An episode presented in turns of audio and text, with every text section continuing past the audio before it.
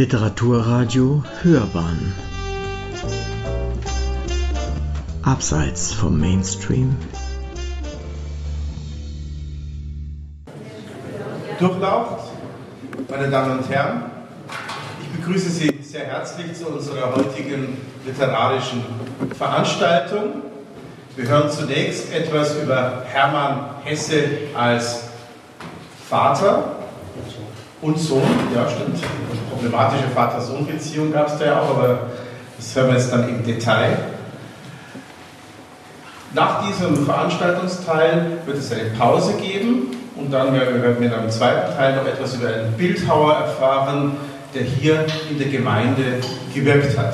Es ist mir zunächst jetzt ein besonderes Vergnügen, die beiden ja, Künstler bzw. Wissenschaftler vorzustellen. Hier zu meiner Rechten Dr. Alois Prinz, geboren 1958, gehört zu den hochkarätigen und vielbeachteten Autoren im Bereich Biografien.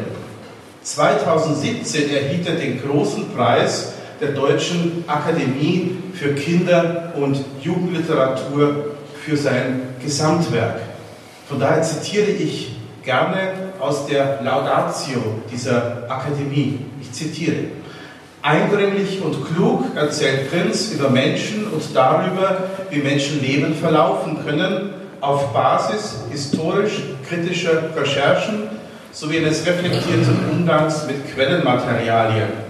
Seine Vorliebe für die theologische und philosophische Annäherung an die sichtbare Welt bleibt spürbar.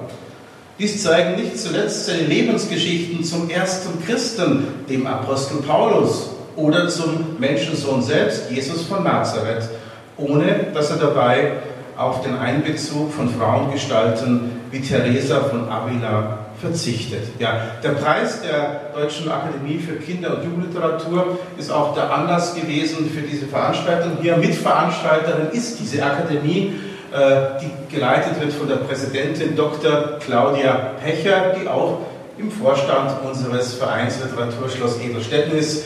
Sie ist heute Abend aus familiären Gründen äh, verhindert, bittet mich aber, Sie alle herzlich zu grüßen. Ich darf zum Künstler des Abends kommen. Dr. Prinz wird musikalisch begleitet von Johannes Oellinger. Das Spektrum des Gitarristen, geboren 1981, reicht von alter Musik auf historischen und modernen Instrumenten über das klassische Gitarrenrepertoire bis hin zu zeitgenössischer Musik verschiedener Genres. Er konzertiert mit den führenden Orchestern und Ensembles wie dem Symphonieorchester des Bayerischen Rundfunks. Hervorzuheben ist seine Auszeichnung mit dem Bayerischen Kunstförderpreis 2017. Wir sind also gespannt auf das Gesamtkunstwerk, das uns heute Abend präsentiert wird.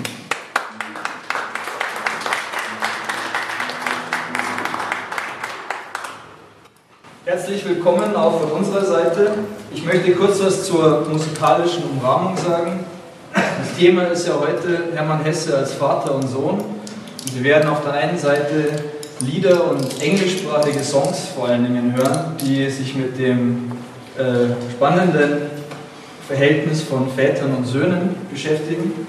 Und auf der anderen Seite aber auch Musik äh, von Johann Sebastian Bach und aus der Klassik, die Hermann Hesse besonders verehrt hat.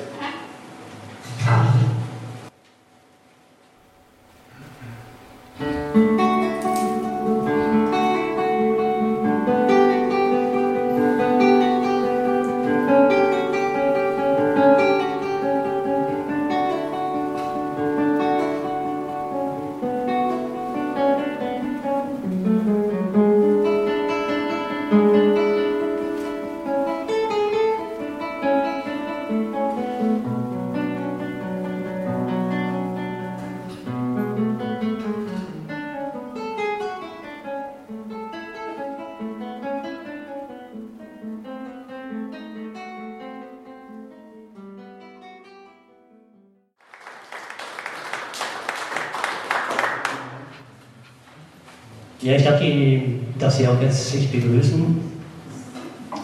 Der Hermann Hesse ist für mich ein ganz wichtiger Autor gewesen, äh, einer der ersten Autoren, die ich wahrgenommen habe. Ich komme aus einem buchlosen Haus und habe mir dann später die Bücher mühsam äh, beschaffen müssen. Ich habe es bestellt aus München damals, ins tiefe Niederbayern, wo ich hergekommen, wo ich geboren bin und aufgewachsen bin. Und Hermann Hesse hat mich total fasziniert. Ich hatte dann eine Hesse-Phase. Viele Leute hatten damals eine Hesse-Phase. Heute ist es nicht mehr so. Wenn ich ins Gymnasium komme und über Hesse rede, dann ist es für die jemand, den sie überhaupt nicht mehr kennen. Und mein Dank an Hesse war, dass ich später unbedingt auch eine Biografie schreiben wollte. Ich habe mich auch dann durchgesetzt. Die Biografie ist zuerst in einem Jugendbuchverlag erschienen bei Belz und Geberg und später dann hier. Hier sehen Sie auch das Cover bei Surkamp. Und jedem Anfang wohl ein Zauber inne. Den Titel habe ich nicht bestimmt. Ist nie ein Titel, den ich vorgeschlagen habe, genommen worden. Macht meistens Verlag, weil die glauben zu wissen, was am besten ankommt. Und jeder Anfang ist ein Zauber, innen ist natürlich ein Label für Hesse. Es war, oder ich sag mal so, es ist ein guter Zeitpunkt, über Hesse zu reden, denn am 2. Juli hätte er wieder Geburtstag. Er ist Sommerkind und hat die Sonne immer sehr geliebt. Und darum ist sein Kompass immer Richtung Süden gegangen, nach Italien und ins Tessin. Und es war am 8. März 1916, als Hesse in Zürich am Bahnhof war. Es war eine Zeit, wo er sehr viel aushalten musste. Es war Krieg, der Erste Weltkrieg. Und er hat sich in Deutschland sehr unbeliebt gemacht, denn er hatte sich gegen die Kriegshysterie gewendet und ist dann diffamiert worden als Leckerlifresser oder als Vaterlandsverräter. Obwohl er damals ein Büro geleitet hat unter dem Dach des Roten Kreuzes und von dort aus an die Kriegsgefangenen in Frankreich und Italien Pakete geschickt hat. Pakete vor allen Dingen mit Büchern. Also er hat durchaus eine Rolle gespielt, aber es hat nichts geholfen. Die Presse war schlecht, er war diffamiert, er hat fast keine literarische Produktion mehr gehabt. Er ist rumgefahren, um Geld zu sammeln, Vorträge zu halten. Und so führte ihn auch sein Weg von Bern, wo seine Familie und er gelebt haben, über Zürich. Dort wollte er gerade in einen Zug steigen nach Luzern, als sein Freund Ottmar Schöck, ein Musiker und Komponist, die Hand von hinten auf seine Schulter gelegt hat und gesagt hat, Hermann, übernachte mal heute bei mir. Hermann Hesse dachte an einen Witz und hat gesagt, ja, war schon gut, ich steige jetzt ein. Und dann sagte der Ottmar Schöck, dein Vater ist gestorben. Hesse war furchtbar erschüttert. Er ist sofort nach Hause gefahren, musste sich erst Papiere besorgen, um ausreisen zu dürfen. Ist dann mit dem Zug gefahren nach Stuttgart und von dort nach Korntal. Korntal ist ein Zentrum des Pietismus. Dort hat sein Vater lange Zeit gelebt und ist auch dort begraben worden. Er hat sich dort mit seinen Geschwistern getroffen. Er hatte noch drei Geschwister. Die sind dann äh, in den Nebenzimmer immer zu dem toten Vater gegangen. Hermann Hesse hat sich den Ring seines Vaters, den er lebenslang getragen hat, selber an den Finger gesteckt und er hat wunderbar gepasst, als er dafür gemacht worden wäre. Und als er dann nach Hause gefahren ist, sind ihm verschiedene Dinge durch den Kopf gegangen. Er hat an seinen Vater gedacht und hat daran gedacht, wie schäbig er sich benommen hat. Dass er ihn nicht mehr besucht hat, dass er ihm nichtssagende Ansichtskarten geschrieben hat. Und eigentlich sei sein Vater ja ein viel edlerer und besserer Mensch als er. Im Vergleich dazu wäre er ein reiner Weltmensch. Er hat den Vater idealisiert. Und es ist merkwürdig, wenn man diese Zeilen liest, weil er hat ein sehr, sehr schwieriges Verhältnis zu seinem Vater. Davon werden wir noch hören. Und er hat kurz darauf, das war im Jahr 1919, der Krieg war schon vorbei, ein Drama geschrieben, Heimkehr. Vielleicht haben Sie sogar die Verfilmung gesehen, die war vor einigen Jahren im Fernsehen zu sehen. Und in diesem, äh, in diesem Drama äh, macht er eine Abrechnung mit seinem Vater. Er spricht eine Figur, die heißt Paul. Aber man darf davon ausgehen, dass Hermann Hesse genau das auch seine Gedanken waren. Und da schreibt er, ich muss mit dem Vater abrechnen. Ich zu ihm, muss zu ihm in ein neues Verhältnis kommen, in ein menschliches, freies, vernünftiges oder los von ihm. Das ist mein Krieg, das ist meine Revolution.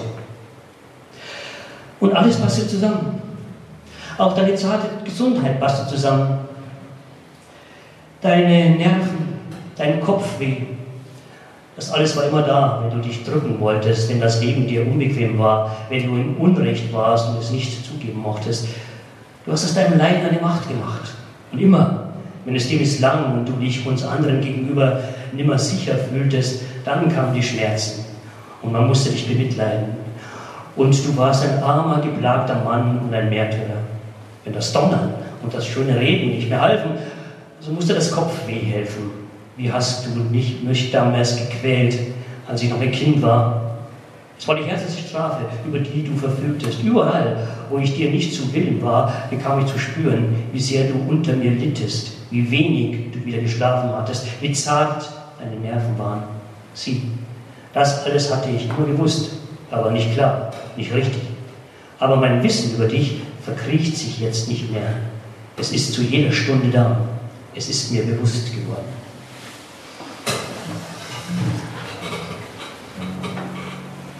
And if I never spoke a word again, this I need to say I criticized or penalized you. That's worthless from today on, cause I changed my attitude. Forgive me, Father, I was rude, man. I think I made you feel no good. The victim of my moods, I was such a demanding little kid. No appreciation for what you did. That's how it seemed to you, but I just needed you to take me in your arms.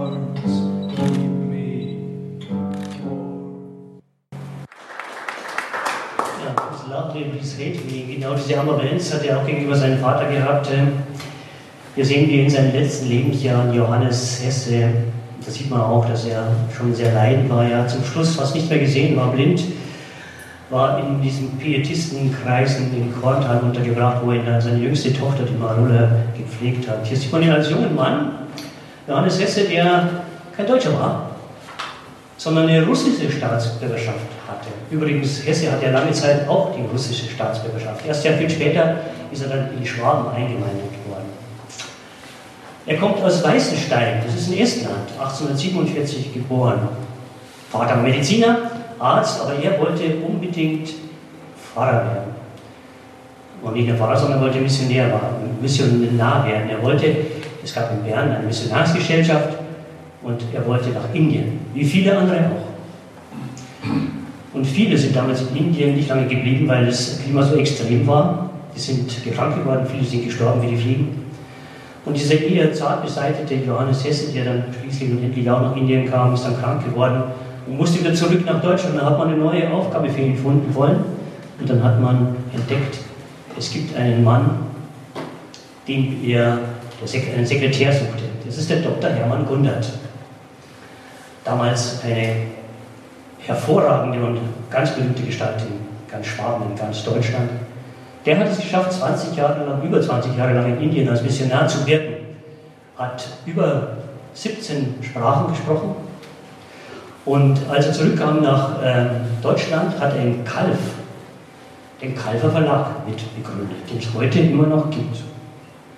Wenn man nach Kalf kommt und mit dem Zug reinfährt, ist linker Hand dieses große Haus Bahnhof und da war der Kalfer Verlag und da hat auch die Familie Gundert drin gewohnt.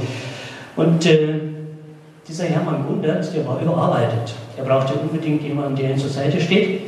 Und Johannes Hesse ist da hingekommen, wie die Geschichte also spielt. Und dazu war, hat er sich verliebt in seine Tochter, die Marie, wie man hier sieht, im Hintergrund. Die Marie war vorher schon mal verheiratet, hat auch schon Kinder gehabt. Ihr Mann ist in Indien gestorben und die beiden haben sich dann ineinander verliebt und haben geheiratet. Jetzt sieht man die Familie im Hintergrund, Richtung Pointer. Marie Hesse, hier ist die Adele, die älteste. Hier sieht man die Marulla, die jüngste, und das ist der Hans, der jüngste Bruder. Und hier sieht man schon den Hermannle, den Memmerle. Und man sieht schon, wie er da sitzt. Ein ziemlicher dicker Kopf. Es gibt ein Tagebuch von der Mutter, von der Marie, die genau aufgezeichnet hat, äh, was so äh, über passiert ist, fast jeden Tag. Und da steht dann drin schon wieder Ärger wegen Hermann. Wenn sie draußen Geschrei hört, dann weiß sie ganz genau, der Hermann ist wieder schuld. Hermann hat einem anderen Kind einen Stein an den Kopf geworfen. Aber der kleine Hermann war damals schon biblisch ziemlich geschlagen. Er hat dann gesagt, ja, der David hat dem Goliath doch auch einen Stein an den Kopf geworfen. Und das war brav. Oder es steht drin, Hermann hat das Bett des Vaters angezündet. Hermann ist in den Brunnen gesprungen und hat dann behauptet, ein kleiner Mann wäre in seinem Kopf, der ihm das befohlen hätte. Hermann äh, ist mit den Kindern raus auf die Nagold gefahren und hat das, das Boot zum Kippen gebracht. Hermann, Hermann, Hermann. Dauernd war irgendwas los mit dem kleinen Hermann. Die, kind, die Eltern sind nicht mehr mit ihm ausgekommen. Wenn er brav war und gezeichnet hat und seine Gedichte geschrieben hat, dann ja, dann schon. Aber gerade sein Vater, Johannes Hesse, ist ihm nicht mehr Herr geworden, konnte nicht mehr umgehen mit ihm, wenn es mal schlimmer geworden ist. Ich lese vor was er geschrieben hat, als die Familie mal kurzzeitig in Bern war, was er dann seinem Schwiegervater Dr. Hermann Gundert geschrieben hat. Er schreibt am 14. November 1883, Hermann, der im Knabenhaus fast für ein Tugendmuster gilt, ist zuweilen kaum zu haben. So demütigend es für uns wäre, ich besinne mich doch ernstlich, ob wir ihn nicht in eine Anstalt oder in ein fremdes Haus geben sollen. Wir sind zu nervös, zu schwach für ihn und das ganze Hauswesen nicht genug diszipliniert und regelmäßig. Gaben hat er scheint zu allem. Er beobachtet den Mond und die Wolken, fantasiert auf dem Harmonium, malt mit Bleistift und Feder ganz wunderbare Zeichnungen, singt, wenn er will, ganz ordentlich. Und an Reimen fehlt es ihm nie. Und sein Schwiegervater Hermann Gundert hat ihm geantwortet, mit Hermann werdet ihr freilich noch viel Geduld brauchen. Es kommt auch von Gott, dass einem die Kinder Rätsel aufgeben, vor denen man ratlos stille steht. Es gab dann einen Zwischenfall, als der Hermann zwölf Jahre alt war. Und da waren sie wieder zurück dann in, äh, in Kalf. Und der Vater hat in seinem Zimmer entdeckt, dass jemand ihm Feigen geklaut hatte. Natürlich hat er sofort an Hermann gedacht und tatsächlich hat Hermann die Feigen gestohlen. Warum wusste er selber nicht? Er wollte irgendwas, er war im Zimmer seines Vaters und wollte ihm irgendwas klauen.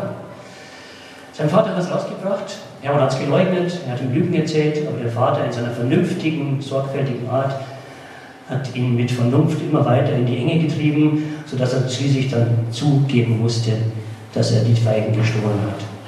Aus diesem Ereignis, das stattgefunden hat im November 1889, hat er ein kleines Büchlein gemacht, das heißt Kinderseele. Ein wunderbares, schönes Büchlein. Kann man viel daraus lernen. Und da hat er geschrieben, ach, hätte er gleich zu Anfang, ohne mich überhaupt zu fragen und zu verhören, mit dem Stock über den Kopf geschlagen. Das wäre mir im Grunde lieber gewesen, als diese Ruhe und Gerechtigkeit, mit der er mich in meinem dünnen Lügengespinst einkreiste und langsam erstickte. Überhaupt, vielleicht wäre es besser, einen groben Vater zu haben, als so einen feinen und gerechten. Wenn ein Vater, so wie es in Geschichten und Traktätchen vorkam, im Zorn oder in der Betrunkenheit seine Kinder furchtbar verprügelt, so war er eben im Unrecht. Und wenn die Prügel auch wehtaten, so tat man doch innerlich die Achsel zucken und ihn verachten. Bei meinem Vater ging das nicht. Er war zu fein, zu einwandfrei. Und er war nie im Unrecht. Ihm gegenüber wurde man immer klein und elend.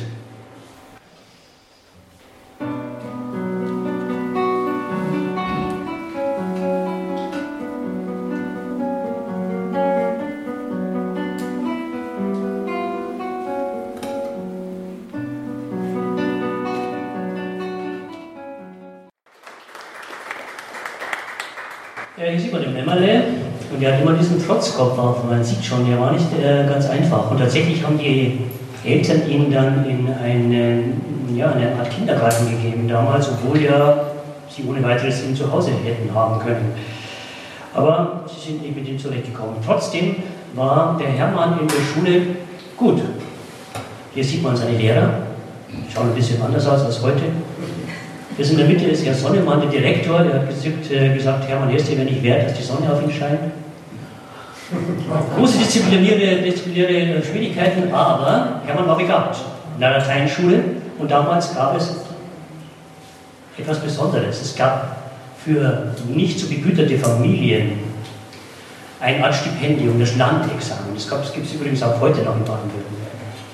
Gedacht für Familien, die nicht so viel Geld haben, trotzdem begabte Kinder haben, Söhne haben. Heute gibt es auch Mädchen, die aufgenommen werden, aber damals waren sie nur Jungs.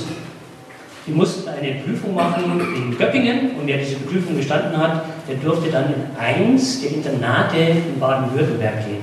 Dort das Abitur machen und anschließend dann in Tübingen studieren, Theologie. Wäre dann Pfarrer geworden oder Professor geworden, was auch immer, aber das war ebenfalls ein Lebensweg, der da vorgezeichnet war und den die Familie nichts gekostet hätte. Hermann Hesse hat äh, das, das in Göppingen das Examen bestanden, er ist aufgenommen worden und kam dann nach Maulbronn. Vielleicht war der eine und die eine oder andere von Ihnen schon mal in Maulbronn und taucht ja richtig ins Mittelalter ein. Dann ist er aufgenommen worden. Wir sind also jetzt im Jahr 1991 und die Eltern waren beruhigt. Denn äh, die Briefe, die Hermann schrieb aus Maulbronn, waren für sie die reine Labsal. Er schreibt, es klärt ihm so gut. Er kommt gut mit seinen Mitschülern aus. Die Lehrer sind sympathisch. Er lernt sogar Geige. Und die Eltern dachten, endlich ist er auf den richtigen Weg gekommen. Endlich ist er zur Vernunft gekommen. Und da war es ein Schock, als ein paar Monate später, im Frühjahr, der Direktor von Malbronn ein Telegramm geschickt hat, wo drin stand, Hermann ist nicht mehr da, Hermann ist weg. Die haben sich alle auf die Suche gemacht. Lehrer wie Schüler haben die ganze Gegend dort durchkämmt, vor allen Dingen die Seen, weil sie wussten, dass Hermann immer gerne den Weihern sitzt und da seine romantischen Gedanken hat. Aber sie fanden nicht. Es kam ein zweites Telegramm zu den Eltern am Kalf. Die Mutter konnte schon nicht mehr schlafen. Und sie dachte wirklich, der Hermann hätte sich umgebracht. Und da stand drin, immer noch nicht gefunden. Und erst nach drei Tagen kam die erlösende Nachricht, Hermann wieder da. Was war passiert? Der Hermann Hesse ist einfach zwischen den einzelnen Unterrichtsstunden gerade ausgegangen, mit seinen Schulbüchern unter dem. Ist rausgegangen aus der ganzen Anlage, ist in die Wälder gegangen, hat dann bei Minusgraden in einem Stadel übernachtet und am nächsten Tag hat er einen Polizisten getroffen. Der Polizist hat ihn ausgefragt und er wusste sofort, das ist der entlaufene Schüler. Er hat ihn zurückgebracht nach Malbronn. Strafe war, eine Nacht lang im Karzer zu sitzen bei Wasser und Brot. Und dann wurde überlegt, was sollen wir ihm machen? Erst haben sie ihn noch da gelassen. Aber als an den nächsten Tagen Hermann, ein Mitschüler, gedroht hat, dass er ihn umbringt, haben sich die Eltern gemeldet und wollten nicht mehr, dass ihre Kinder und ihre Söhne mit so einem in eine Klasse gehen oder in eine Schule gehen. Und Hermann musste Maulbronn verlassen. Was tut man mit ihm? Die Eltern waren ratlos.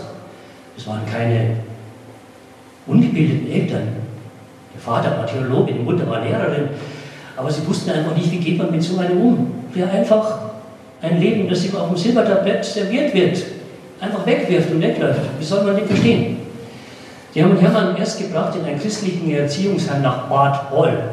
Bewegung sind immer im Schwäbischen.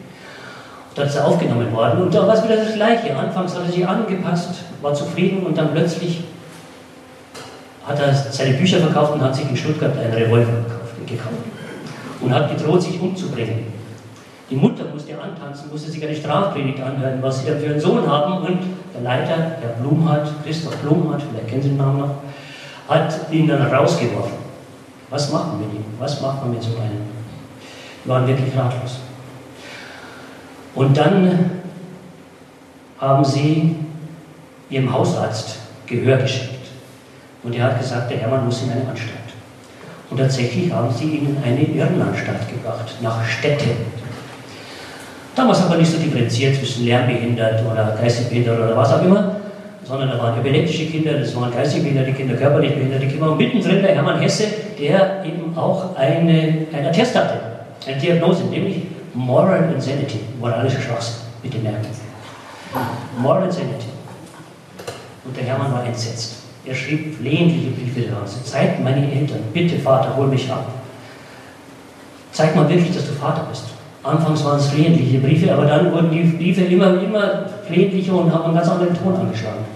Und dann erhielt er einen Brief von seinem Vater, Johannes Hesse, der schrieb, mein lieber Hermann, ich wünsche, du könntest in mein Herz sehen, wie es da voll Liebe und Anteilnahme für dich brennt und das müsste dir in deinem schweren Leid auch ein Trost sein. Allein und unverstanden ist Leiden ist schwer, aber siehe, wir fühlen mit dir und ich glaube, ich kann auch sagen, ich verstehe dich, denn ähnliche Stimmungen, Gefühle und Gedanken sind auch mir nicht fremd geblieben. Was dir am meisten fehlt und was ich dir jetzt vor allem wünsche, ist Geduld und Tapferkeit. Die Übel des Lebens zu tragen, nur nicht gleich verzweifeln und alles wegwerfen. Über Nacht kann sich vieles ändern. Niemand kann es leider tun als uns, dass du von Malbronn-Wodka weggegangen bist und dass nach bestimmten ärztlichen Ausspruch dein Eintritt in ein Gymnasium verschoben werden muss. Du musst durch körperliche Arbeit und geistige Ruhe wieder in eine normale Verfassung kommen. Und das Unnormale bei dir besteht darin, dass du dich in deinem Urteil, Reden und Handeln ausschließlich von der Lust und dem Unlustempfinden und nicht von sittlichen Gesichtspunkten bestimmt wirst. Die sittlichen Gesichtspunkte, welche ich meine, sind die allergewöhnlichsten, nämlich Rücksicht auf dein eigenes, wahres Bestes und auf andere. Aber die flehentlichen Briefe von Hermann hatten keinen Erfolg. Der Johannes Hesse hat sich schlichtweg nicht getraut. Er wusste nicht, wie er mit ihm umgehen soll. Er war ein bisschen feige. Und darum wurden die Briefe von Hermann an ihn immer schlimmer. Und er hat sie nicht mehr genutzt, sondern hat sie wieder besitzt. Und dann kamen die Hassbriefe. Und einen Hassbrief lese ich mal vor. Hermann Hesse an seinen Vater Johannes Hesse, Stetten, den 14. September 1892. Sehr geehrter Herr, dass Sie sich so auffällig opferwillig zeigen, darf ich Sie vielleicht um sieben Mark oder gleich um den Revolver bitten, nachdem Sie mich zur Verteidigung gebracht haben. Sind Sie doch wohl bereit, sich meiner rasch zu entledigen? Eigentlich hätte ich ja schon nämlich Uni krepieren sollen. Sie schreiben, wir machen dir gar keine schrecklichen Vorwürfe, weil ich über Städten schimpfe. Dies wäre auch mir durchaus unverständlich, denn das Recht zu schimpfen darf man einem Pessimisten nicht nehmen, weil es ein einziges und letztes ist. Vater ist doch ein seltsames Wort. Ich scheine es nicht zu verstehen. Es muss jemand bezeichnen, den man lieben kann und liebt, so recht vom Herzen. Wie gern hätte ich eine solche Person. Könnten Sie mir nicht einen Rat geben? In früherer Zeit war das Fortkommen leicht, jetzt ist es schwer, ohne Scheine, Zeugnisse durchzukommen. Ich bin 15-jährig und kräftig. Vielleicht könnte ich in der Bühne unterkommen. Mit Herrn Schall, meinem Vorgesetzten, mag ich nicht verhandeln. Der herzlose Schwarztag ist mir verhasst, ich könnte ihn erstechen.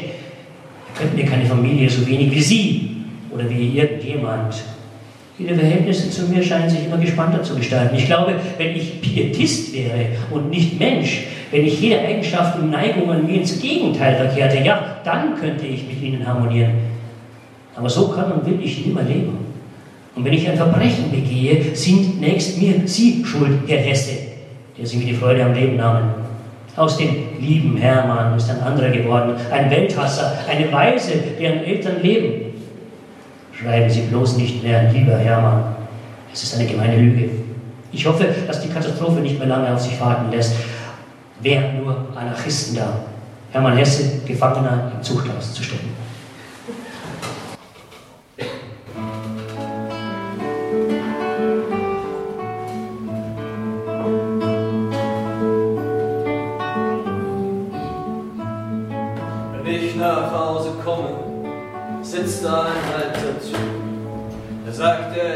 Vater und ich glaube auch, dass er es ist. Wir sehen uns nur manchmal und wir reden auch nicht viel. Schließlich und endlich musste Johannes ähm, Hesse doch hingehen. Er wusste, die Katastrophe wird irgendwann kommen. Er ist also hingefahren nach Stetten, hat seinen Sohn besucht, wollte ihn eigentlich besuchen. Hermann hat sich vor ihn auf die Knie geworfen und hat ihn gebeten, bitte Vater, nimm mich mit, nimm mich mit. Hat die Erste gefragt, die Leitung dort, und die haben erlaubt, dass er ihn mitnimmt. Aber dann war die Frage, was macht denn in Kalf mit ihm? Irgendwie muss es ja weitergehen. Zurück nach Heilbronn geht nicht. Aber er wollte unbedingt nochmal in die Schule gehen, er wollte im Gymnasium gehen. Johannes Hesse hat sämtliche Gymnasien angeschrieben, die er kannte. Keiner wollte so einen haben.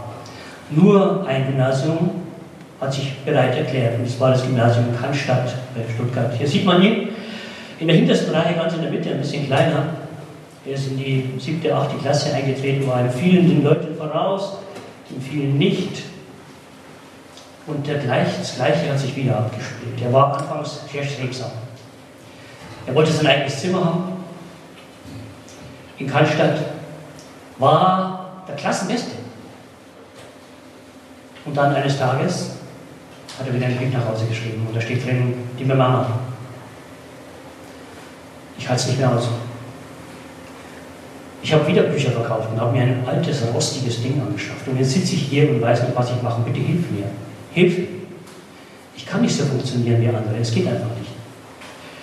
Und die Mutter musste hinkommen. Es war im Winter, es war Schneesturm. Hat bei mir übernachtet und man sah, das muss schrecklich gewesen sein. Die hat sie beschimpft. Und am nächsten Tag musste sie zur Schulleitung gehen und musste ihn von dort wieder abmelden. Man ist nach Stuttgart gefahren, man hat mit dem Onkel David ein Rat eingeholt. Was soll es mit ihm machen? Hermann Hesse hat nämlich behauptet, er möchte ein Dichter werden. Er hat nämlich mit zwölf Jahren ein Hölderlin-Gedicht gelesen in seinem Lesebuch und seitdem stand für ihn fest, er Dichter werden. Und sie dachten, ja gut, wenn er schon mit Büchern was machen will, dann vielleicht Buchhändler. Und sie haben ihn angemeldet beim Buchhändler in Esslingen, beim Buchhändler Meyer. Und da haben sie einen Vertrag gemacht. Hermann verpflichtet sich, sorgfältig zu arbeiten, rechtzeitig zu kommen und in seinem Leben seinem Vorgesetzten dienstbar zu sein. Am Donnerstag hat er unterschrieben, am Montag sollte er anfangen, am Dienstag war er wieder weg. Der Vater hat ihn gesucht und hat ihn gefunden, was furchtbar peinlich war, in einem Wirtshaus in Stuttgart, halb besoffen. Und er hat ihn dann wieder geschleppt zu einem Psychiatriker. Und er hat wieder die Diagnose bestätigt, Moral Insanity. Es blieb mir nichts anderes übrig, als ihn wieder mit nach Hause zu nehmen, nach Kalb. Und es war sehr peinlich. Denn der große Lateinschüler mit der großen Zukunft war plötzlich zu Hause. Er war ein Versager, ein Schulabbrecher. Und ich habe tatsächlich ältere Leute noch getroffen im Kalf, die gesagt haben, wir haben uns also immer gesagt worden als Kind, wenn ihr nicht fleißig seid und wenn ihr nicht in der Schule aufpasst, dann werdet ihr genauso ein Versager werden wie Hermann Hesse. War eine lange Zeit so. Die Eltern haben ihn mehr oder weniger versteckt in diesem riesigen Verlagshaus. Hermann Hundert war schon gestorben, aber er hat eine riesige Bibliothek hinterlassen oben. Und da hat sich Hermann einquartiert und hat die ganzen Bücher gelesen, alles. Und er hat gesagt, wenn ihr mich schon nicht machen lasst, was ich möchte, dann werde ich mich halt selber bilden. Ich bilde mich selber aus. Und er hat tatsächlich fast ein ganzes Germanistikstudium gemacht. Hat wirklich spinnerte Ideen gehabt, er wollte dann eine Bühne und der Vater hat immer gesagt, nee, das kannst du alles machen. Er wollte sogar nach Amerika und wollte dort Cowboy-Reiter werden. Vater hat gesagt, das kannst du alles machen, aber mir bringst du kein Geld. Er musste irgendwie zu Geld kommen. Sie haben ihn in die Lehre geschickt, in eine Turmuhrenfabrik, der Roh, in Kalf. Kurze Zeit. Er hat sich da ziemlich dämlich angestellt. Man hat gemerkt, er hat zwei linke Hände und hat ihn dann mit einem wohlwollenden Zeugnis entlassen. Da war die Frage, was machen wir mit ihm? Ein letzter Versuch. Der Vater hat eine Anzeige gesetzt in die Zeitung, wo er geschrieben hat, vielversprechender junger Mann mit Lateinkenntnissen, sucht eine Lehrstelle als Buchhändler. Hier sieht man die geplagten Eltern. Äh, das nächste Bild hat für mich ein Gymnasiast gemacht, äh, für dich ganz passend. Und dann hat sich tatsächlich eine Buchhandlung gemeldet, nämlich die Buchhandlung Heckenauer in Tübingen, die es heute immer noch gibt, aber leider nicht mehr in Betrieb, aber sie ist ein kleines Hermann Hesse äh, Museum geworden. Und hier sieht man immer noch die Plakette und drauf steht, dass Hermann Hesse hier Buchhändler war, einige Jahre, was natürlich nicht stimmt, weil er war zweiter Sortimentsgehilfe, das ist das letzte vom letzten. Er durfte Bücher abstauben und musste einen Rechtschreibkurs machen, weil seine Schrift so unleserlich war.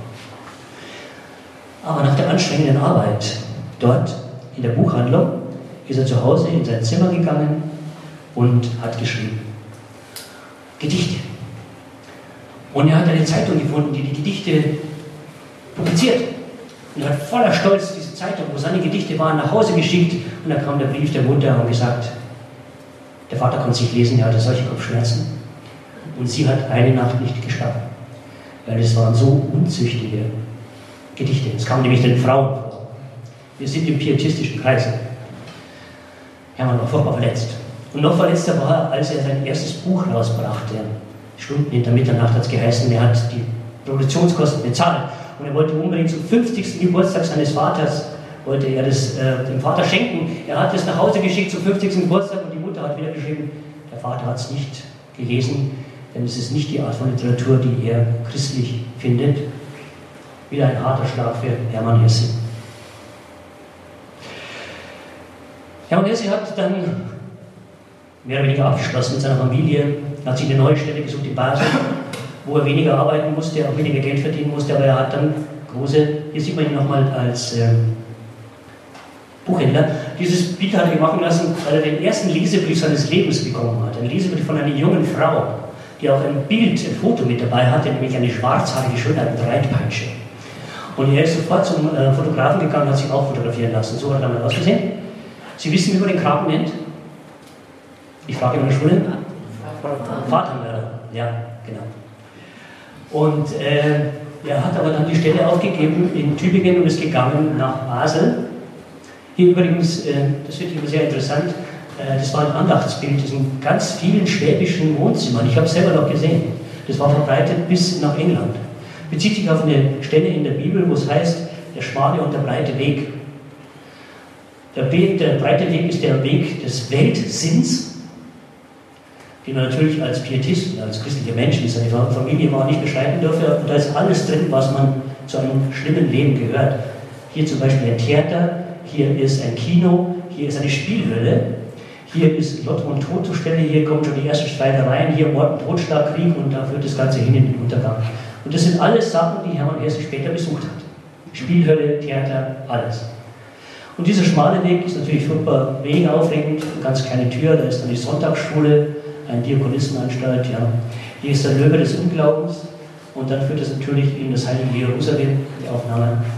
Und genau dieses Spalt war auch in Hermann Hesse. Alles, was ihm angelegt war, Aggression, Sexualität, Sinnlichkeit, war alles dieser Weltsinn.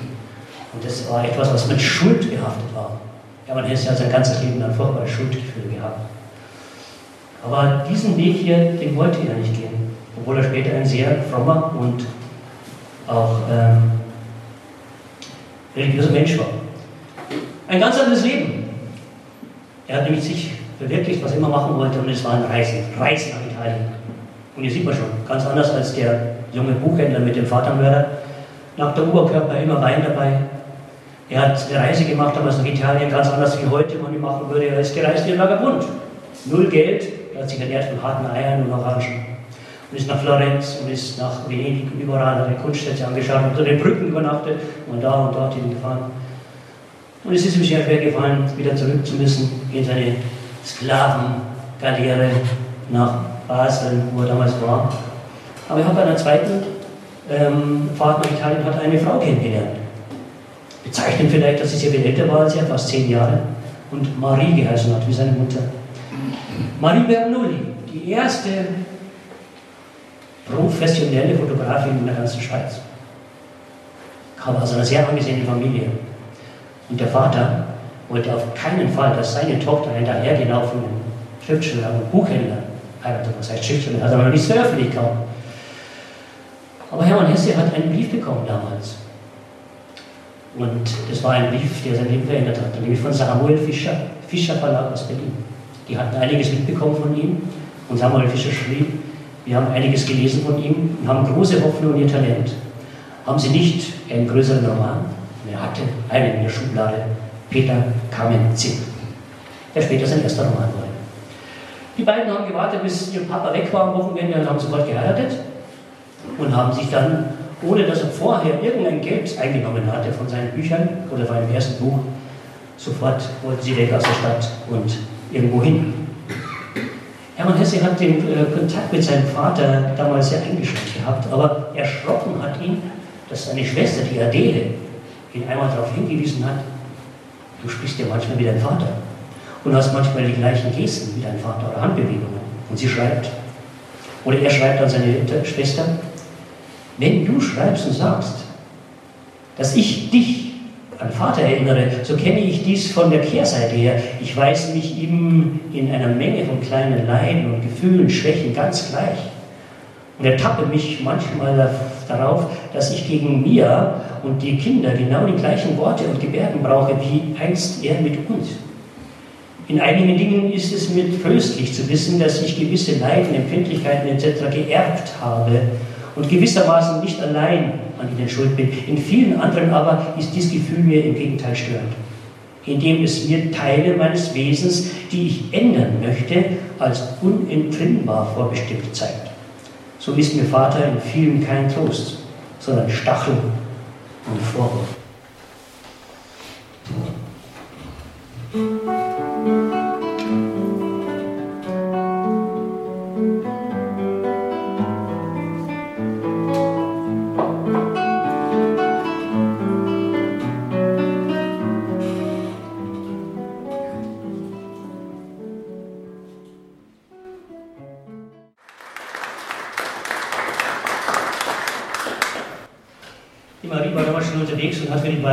Lebenswelt, Leben, Lebensort gesucht und beiden wollten ja nicht in der Stadt bleiben, sie wollten ein Landleben führen. Diese ähm, ganze städtische Zivilisation war ihnen abhold und sie wollten natürlich wohnen. Und gelandet sind die beiden dann hier am Bodensee, im unteren Teil an der Höri in Geienhofen. Damals wirklich am Arsch der Welt, heute immer noch. Damals äh, kein Wasser, kein fließendes Wasser, kein Strom, nichts gegeben. Man musste, um einkaufen zu fahren, musste man auf die andere Seite rüber nach Steckborn in die Schweiz. Aber da hat es wohlgefühlt. Hermann Hesse hat gelebt wie ein Indianer und die Einwohner damals waren entsetzt, wenn er mit seiner Weinflasche und halb nackt an den Bodensee gegangen ist, um dort zu malen. Und äh, das war aber sein Leben. Aber er war durchaus fleißig. Er hat sehr viele Erzählungen geschrieben über Gerbersau, das ist im Grunde genommen Kalf. Er hat einen zweiten Roman geschrieben, den Sie vielleicht auch kennen, Unter Rat, wo er seine Schulerfahrungen verarbeitet hat. Und immer mehr Erfolg gehabt. Er wurde selber Vater. Hier sieht man mit seinem Jüngsten, mit dem Bruno. Hermann ist ja gelebt wie ein Bauer, hat sehr viel angepflanzt. Und als dann äh, dieses, diese, diese, diese kleine Bauern, ja, das Bauernhaus, das sie hatten, wo heute ein wunderbares Museum drin ist, zu klein wurde, weil schon drei Kinder da waren, erst der Bruno, der, der Martin und der Heiner, mussten sie ein Haus bauen, ein wunderbares Haus. Ich kann Ihnen nur empfehlen, wenn Sie mal in die Nähe kommen, schauen Sie sich an.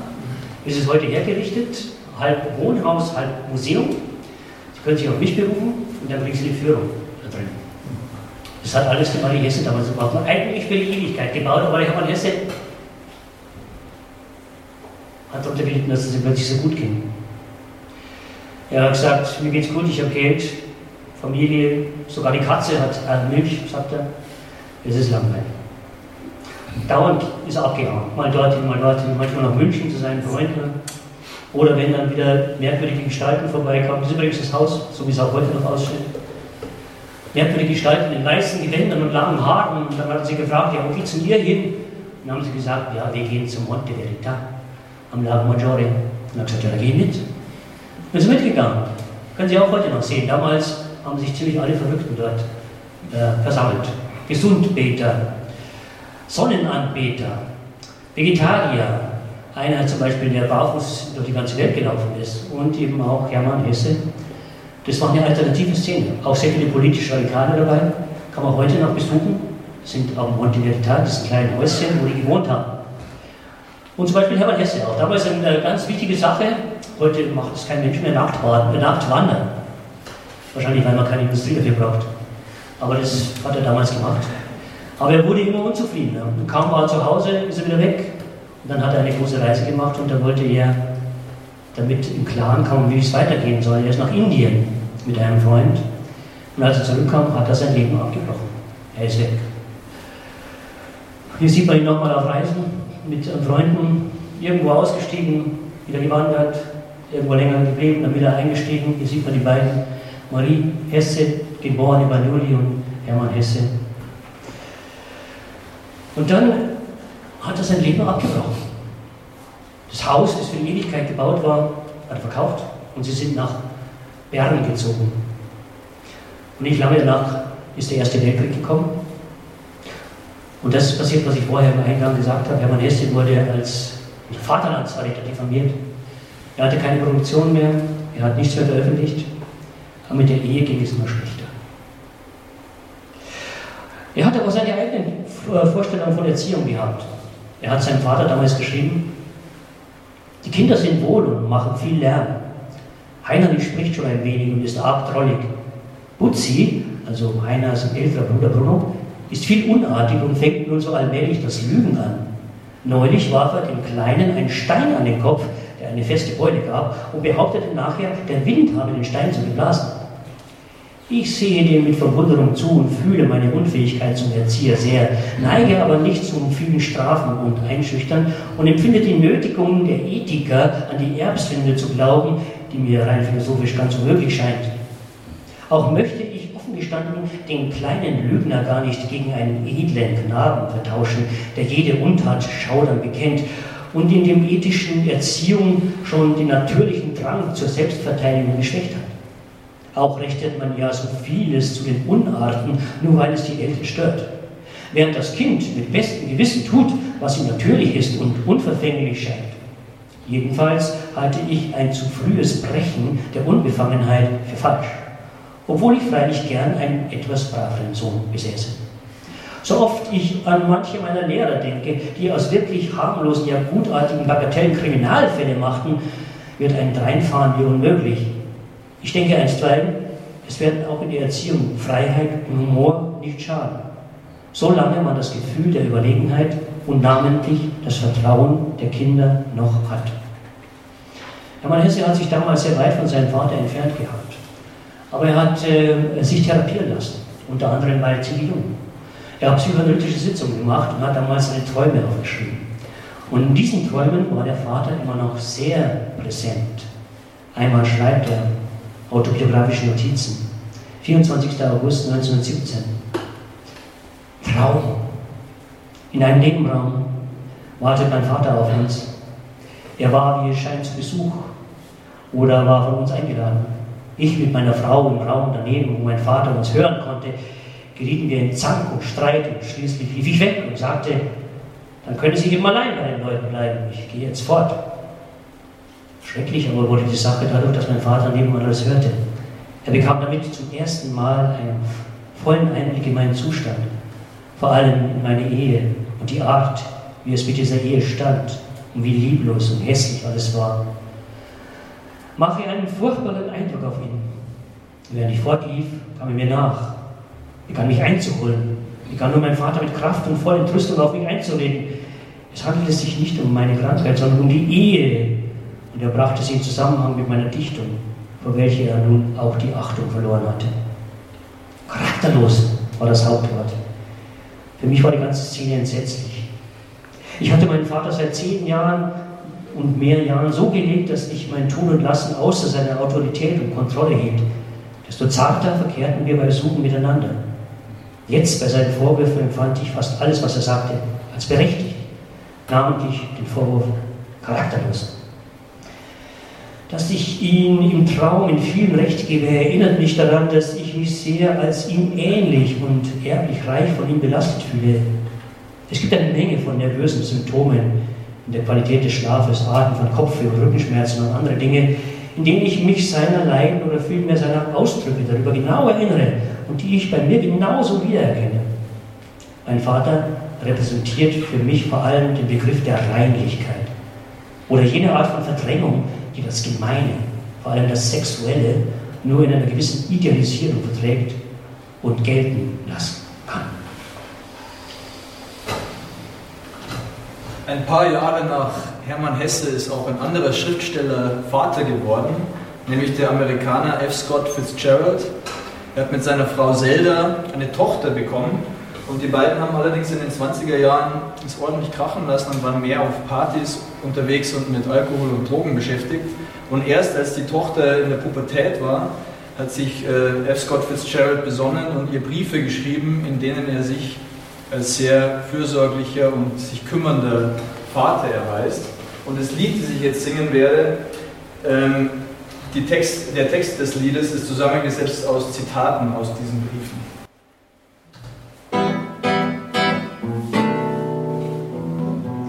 I feel very strongly about you doing duty, to be useful and proud. Is that too much to ask? Worry about courage, worry about cleanliness, worry about efficiency.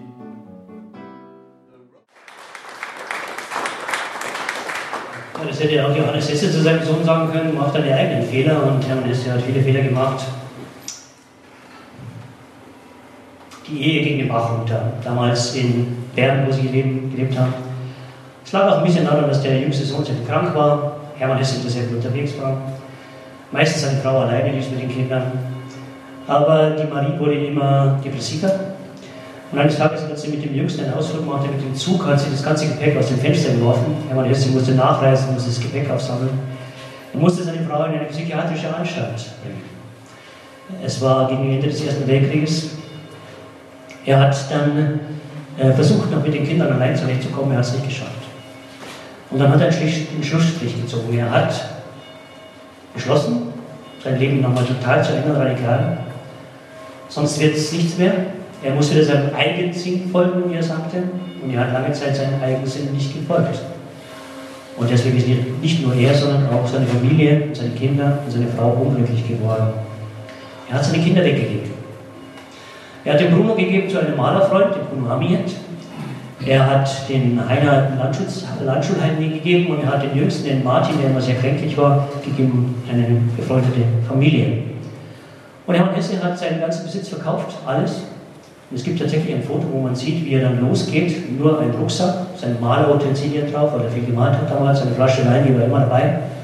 Und er ging einfach los Richtung Süden und ist dann gelandet, ein Mann von 40 Jahren, hier in Montagnola, in Tessin. Und da hat er ein Zimmerchen bezogen, das hat man ihm empfohlen, das ist hier links, das ist ein kleiner Balkon in dieser Casa Camuzzi. Das verwinkelte, wunderbare Schlösschen auf diesem goldenen Hügel über dem Luganer See. Sehr empfehlenswert, wenn Sie das kennen. Heute ist ein Museum drin, ein Hermann Hesse Museum. Aber er hat damals gelebt, wie ein, ja, wie ein heruntergekommener, so hat er ausgesehen. Kein Geld mehr gehabt, hat sich ernährt von Spaghetti und Maroni, hat eigentlich nur noch gemalt und hat dieses kleine Zimmer bezogen gehabt. Wir sind aber damals, hat er eine geradezu Explosion seiner Produktivität gehabt. Es sind viele, die meisten, viele Bücher erschienen, die ihn dann später auch berühmt gemacht haben. Hier sieht man ihn mit einer neuen Liebe, wie halt ist, typisch Midlife Crisis, Ruth Wenger, die war 20 Jahre jünger als er. War aber eine kurze Sache, die beiden haben sich dann wieder scheiden lassen. Und so ist er dann immer gesehen worden von den Leuten dort, die unterwegs waren. Seine Aquarelle gemalt. Gibt ja sehr viele heute. Gerade seine Briefe. Hermann Hesse hat 25, was, äh, schätzungsweise 45.000 Briefe geschrieben. Und viele sind heute noch sehr begehrt, weil er viele von den Briefen koloriert hat und so Aquarelle gemalt hat. Siddhartha zum Beispiel, kennen Sie vielleicht. Auch wieder eine Vater-Sohn-Geschichte. Der Brahmanen, so ein Gedeck von seiner Familie. Oder später zu einer Zeit, als er dann kurzfristig in Zürich gelebt hat, ähm, der Steppenwolf. Nur nebenbei zurzeit ist in äh, Baden-Württemberg der Steppenwolf Sternchen-Thema. Also die müssen Abitur müssen sie über dieses Buch schreiben. Und ich weiß nicht warum, aber anscheinend wollen die Lehrer es nicht unterrichten, jetzt muss ich immer hin und muss denen was über Steppenwolf erzählen. Und das ist für die so weit weg, die wissen überhaupt nicht, was damit anfangen sollen. Also es gibt zurzeit wenige Jugendliche, die die Hesse-Phase dort machen. Hermann Hesse hat Glück gehabt in seinem Leben. Ähm, er, hat, äh, sein, er hat fast nichts verdient. Viel von dem Geld, das er verdient hat durch seine äh, Bücher, ist in Deutschland hängen geblieben. Er hat ja einen deutschen Verlag, Fischer, und im Weltkrieg und auch später noch sind die in einem Sperrkonto gelandet. Er hat das Geld später verschenkt. Er selber hatte nicht viel. Als er dann eine Zeit lang in Zürich gewohnt hat, kam diese junge Frau zu ihm.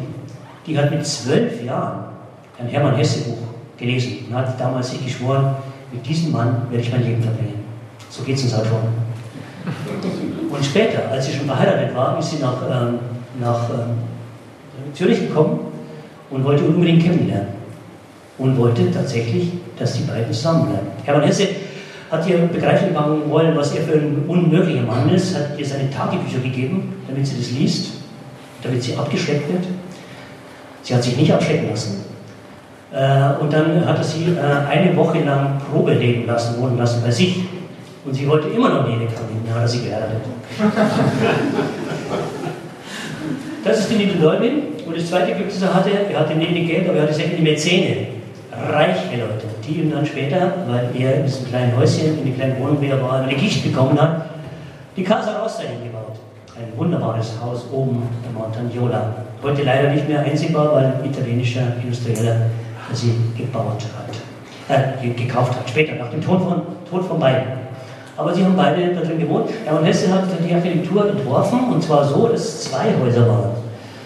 Eins, Hälfte für ihn, eine Hälfte für seine Frau eine Tür die meisten zugesperrt waren. Hermann Hesse hat zu seinen Söhnen noch großen anteilnehmenden Kontakt gehabt. Und ich habe äh, später mit einem der Söhne, der der schwierigste war, nämlich der Heiner, der hat eine lange Zeit gelebt, habe ich auch Kontakt gehabt mit dem. Er hat in einer Mühle gewohnt im Wald mit seinem Hund. Aber gefragt, also war es nicht eher so, dass sie enttäuscht waren von dem Vater? Und der Vater hat sie weggegeben und hat gesagt, nein, unser Vater war ein guter Vater. Jedenfalls hat er sich sehr groß gekümmert, auch um das Fortkommen der Kinder, hat viele Briefe mit ihnen gewechselt, hat sie unterstützt in allem, was sie machen wollten. Und ich lese jetzt einen Briefwechsel vor, Vater und Sohn, nämlich mit dem Heiner, mit dem Schwierigsten, der immer mit der Berufswahl auch Schwierigkeiten hatte und sehr renitent war, genau wie sein Vater. Und in diesem Briefwechsel, der übrigens nicht veröffentlicht ist, ich habe den bekommen von den Silberhesse, das ist äh, äh, der Neff, äh, Enkelkind und Hesse, der wohnt als äh, Architekt in Zürich und der hat mir das gegeben. Ich darf es aber nur vorlesen, ich darf es nicht veröffentlichen. Und da geht es darum, dass der Heiner äh, Konfirmationsunterricht geben wollte. Und da schreibt er seinem Vater. Lieber Vater, wegen des Religionsunterrichts ist die Sache ja einfach. Du wusstest von mir, seit ich in die Schule gehe, immer, dass ich nichts so hasse wie diesen saublöden und langweiligen Religionsunterricht die man ja von vorne bis hinten wieder zurück bald zum hundertsten Mal gehört hat. Mit der Konfirmation steht es anders. Wenn du meine Briefe per Zufall aufgehoben hast, wirst du gewiss irgendwo zu unters lesen können. Du wirst nichts dagegen haben, wenn ich jetzt in den Konfirmationsunterricht gehe. Der Unterricht war wunderbar, der Pfarrer auch. Aber als es der Konfirmation entgegenging, sah ich, dass beides nach alten Brauch und Sitte doch nichts anderes zu tun habe, als die Männchen zu angeln. Was habe ich von einem Predigten im altmodischen Stil und stets eine genaue Stunde lang gehalten werden müssen? Was ernte ich, wenn ich der einst als Kirchenmitglied in geweihten Bänken einer Kirche hocke und es mich langweilt? Und gerade weil du ganz ähnlich denkst, willst du mich nun zur Rede stellen und mir womöglich Vorwürfe machen. Entschuldige, wenn ich ein bisschen roh werde, all dein Tadel scheint mir keine riesige Ermunterung zu meinem Schuljahr. Aber ich lasse mich dadurch nicht abschrecken. Dass ich dir trotz vielem weniger Liebe als zum Mutti zeige, weißt du, begreifst du auch. Ich begreife dich und Mutti und deshalb achte ich dich und liebe Mutti. Verzeih, dass ich dir für jenes Geschenk nicht gedankt habe. Ich habe wirklich gemeint, dir geschrieben zu haben und auch gedankt, wenn wirklich nicht, so tue ich jetzt umso inniger mein Dank. Also herzlichen Dank. Und ich will dich gerne in den Sommerferien besuchen. Viele herzliche Grüße, dein Heiner. Hermann Hesse antwortete am 5. März 1924, lieber Heiner, ich danke dir für deinen Brief, der trotz einiger Heftigkeiten mich freut und mir lieb ist. Aber schau, gerade zwischen Menschen, deren Verhältnis etwas schwierig ist, erleichtert Höflichkeit und Rücksicht alles sehr. Darum wiederhole ich meine Bitte, du möchtest künftig so viel Rücksicht auf mich nehmen, dass du mir, wie es sich gehört, deine Ferienzeiten jeweils mitteilst. Deine Besuche vorher bei mir anmeldest und damit ich mich danach richten kann und bei Geschenken wenigstens Fangen bestätigst. Das sind so kleine Formen im Leben, die man eben so lernen muss wie Lesen und Schreiben. Es wäre ja gerade so langweilig, wenn ich als dein Vater nur dazu da wäre, deine Rechnungen zu bezahlen. So, und jetzt wollen wir davon nicht mehr reden. Ich möchte dir bloß noch sagen, dass ich gewiss keine Gefühle von dir erwarte, die du erzwingen oder gar heucheln müsstest und dass ein aufrichtiger Brief, auch wenn er etwas grob ist, mir lieber ist als gar keiner oder einer, in dem nichts steht. Ich möchte dir auch sagen, dass ich dich lieb habe und an all deinem Leben teilnehme und dass ich gar nicht daran zweifle, dass du dies mit den Jahren mehr und mehr fühlen wirst. Durch die Störung und Trennung meiner Ehe durch Muttis lange und wiederholte Krankheiten und all das ist manches zwischen dich und mich gekommen. Aber mein Sohn bist du doch. Und auch wenn ich morgen sterben würde, wärst du stets und für immer mein Sohn und würdest in dir selber ein Stück von meinem Wesen und von meinem Geist tragen. Dass daraus mit den Jahren ein immer besseres und wertvolleres Verhältnis werde, das ist mein herzlicher Wunsch. Mein lieber Sohn, ich schicke dir einen herzlichen Kuss und gebe dir die Hand mit dem Vertrauen, dass wir einander nicht verloren gehen können. Mit vielen guten Wünschen, dein Vater.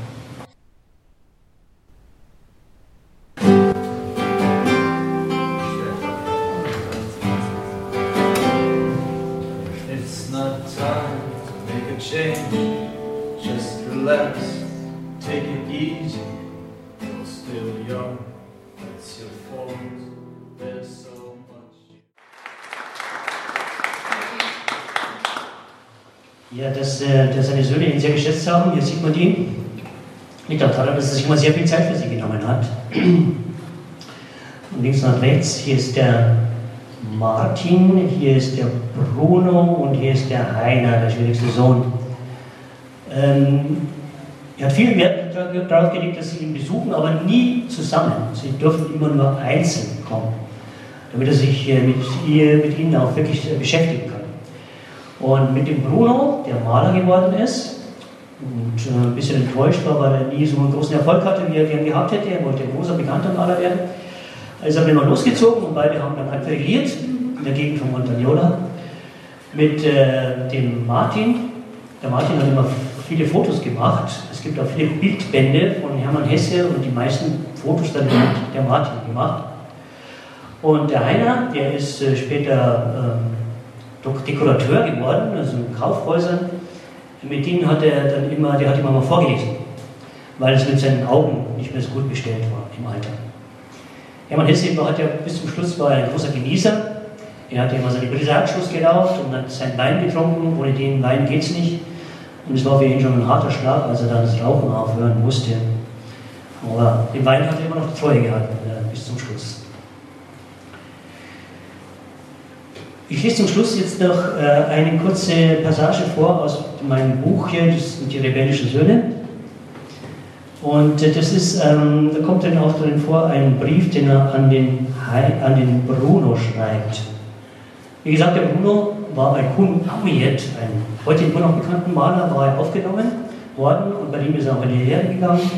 Der Bruno hat später ist er Maler geworden. Ich habe auch seine Familie noch kennengelernt. Und äh, Hermann Hesse hat ihm damals einen Brief geschrieben und der kommt jetzt auch vor in dieser Passage. Diese gemeinsame Zeit mit ihrem Vater behielten alle Söhne in guter Erinnerung, auch wenn es nicht zu jener innigen Vertrautheit kam, die sich manchmal wünschten. Über bestimmte, vor allem persönliche Dinge konnten sie mit dem Vater nicht zurechtreden. Es blieb eine merkwürdige Distanz. Trotz seiner steten Teilnahme und seinem geduldigen Verstehen konnte ich nie eine ganz selbstverständliche Beziehung zu ihm finden, stellte Heiner mit einem gewissen Bedauern fest. Eine unbefangene Herzlichkeit zwischen Vater und Sohn kam auch deswegen nicht zustande, weil Hermann Hesse der weltberühmte Autor und Literaturpreisträger war und die Söhne in ihren Berufen vergleichsweise erfolglos waren und lange Jahre auf finanzielle Hilfe ihres Vaters angewiesen waren. Das erklärt vielleicht auch die fast unterwürfige Verehrung, die der jüngste Martin seinem Vater entgegenbrachte. Bei einem Besuch in Montagnola in der Osterwoche 1954 schrieb er in seinem Notizbuch, Vater ist eine so überragende Persönlichkeit, so weise, so ausgeglichen, jede kleine Geste sinnvoll und voller Anmut und Kraft, nichts Halbes, Sagendes, alles voll und ganz einfach herrlich.